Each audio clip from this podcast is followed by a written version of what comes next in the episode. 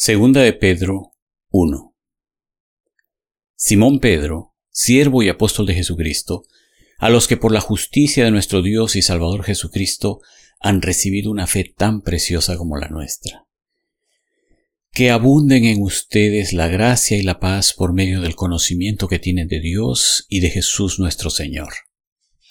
Su divino poder, al darnos el conocimiento de aquel que nos llamó por su propia gloria y excelencia, nos ha concedido todas las cosas que necesitamos para vivir como Dios manda. Así, Dios nos ha entregado sus preciosas y magníficas promesas para que ustedes, luego de escapar de la corrupción que hay en el mundo debido a los malos deseos, lleguen a tener parte en la naturaleza divina. Precisamente por eso, esfuércense por añadir a su fe virtud, a su virtud entendimiento, al entendimiento dominio propio, al dominio propio constancia, a la constancia devoción a Dios, a la devoción a Dios afecto fraternal y al afecto fraternal amor. Porque estas cualidades, si abundan en ustedes, los harán crecer en el conocimiento de nuestro Señor Jesucristo y evitarán que sean inútiles e improductivos. En cambio, el que no las tiene es tan corto de vista que ya ni ve, y se olvida de que ha sido limpiado de sus antiguos pecados. Por lo tanto, hermanos, esfuércense más todavía por asegurarse del llamado de Dios, que fue quien los eligió. Si hacen estas cosas, no caerán jamás, y se les abrirán de par en par las puertas del reino eterno de nuestro Señor y Salvador Jesucristo. Por eso siempre les recordaré estas cosas, por más que las sepan, y estén afianzados en la verdad que ahora tienen.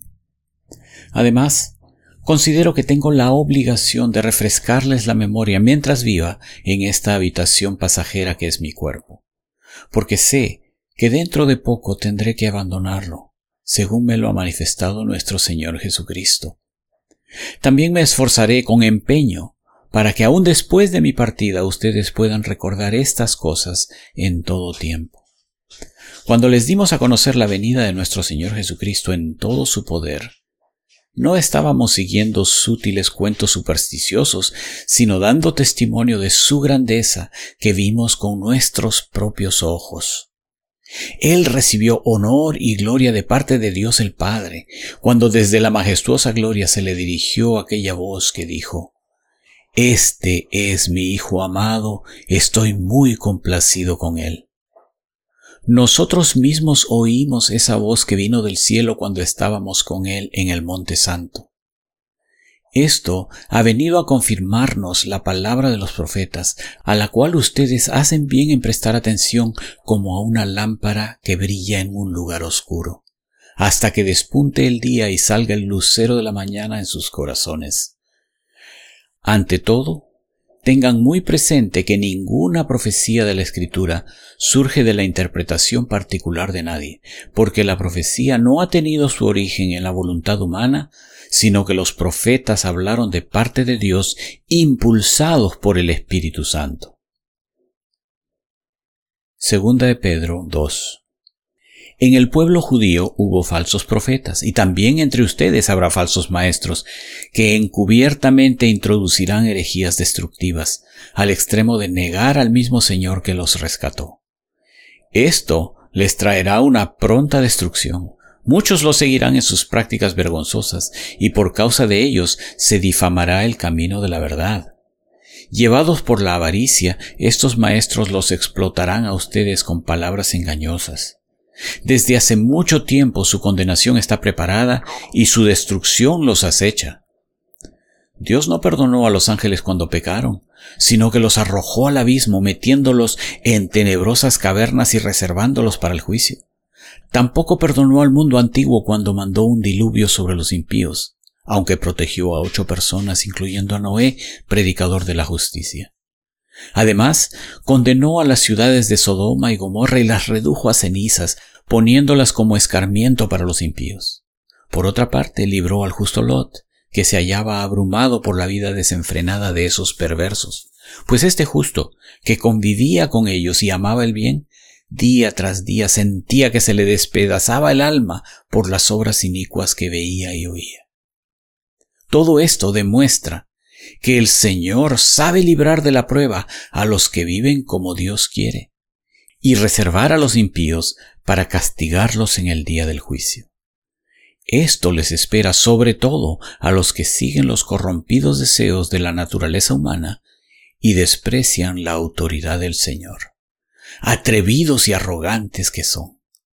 No tienen reparo en insultar a los seres celestiales, mientras que los ángeles, a pesar de superarlos en fuerza y en poder, no pronuncian contra tales seres ninguna acusación insultante en la presencia del Señor. Pero aquellos blasfeman en asuntos que no entienden.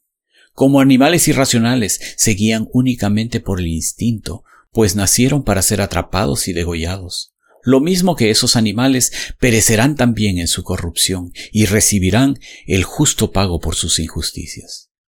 Su concepto de placer es entregarse a las pasiones desenfrenadas en pleno día.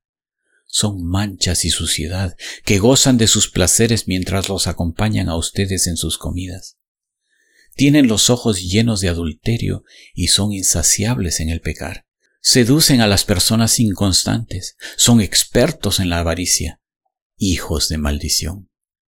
Han abandonado el camino recto y se han extraviado para seguir la senda de Balán, hijo de Bosor, a quien le encantaba el salario de la injusticia.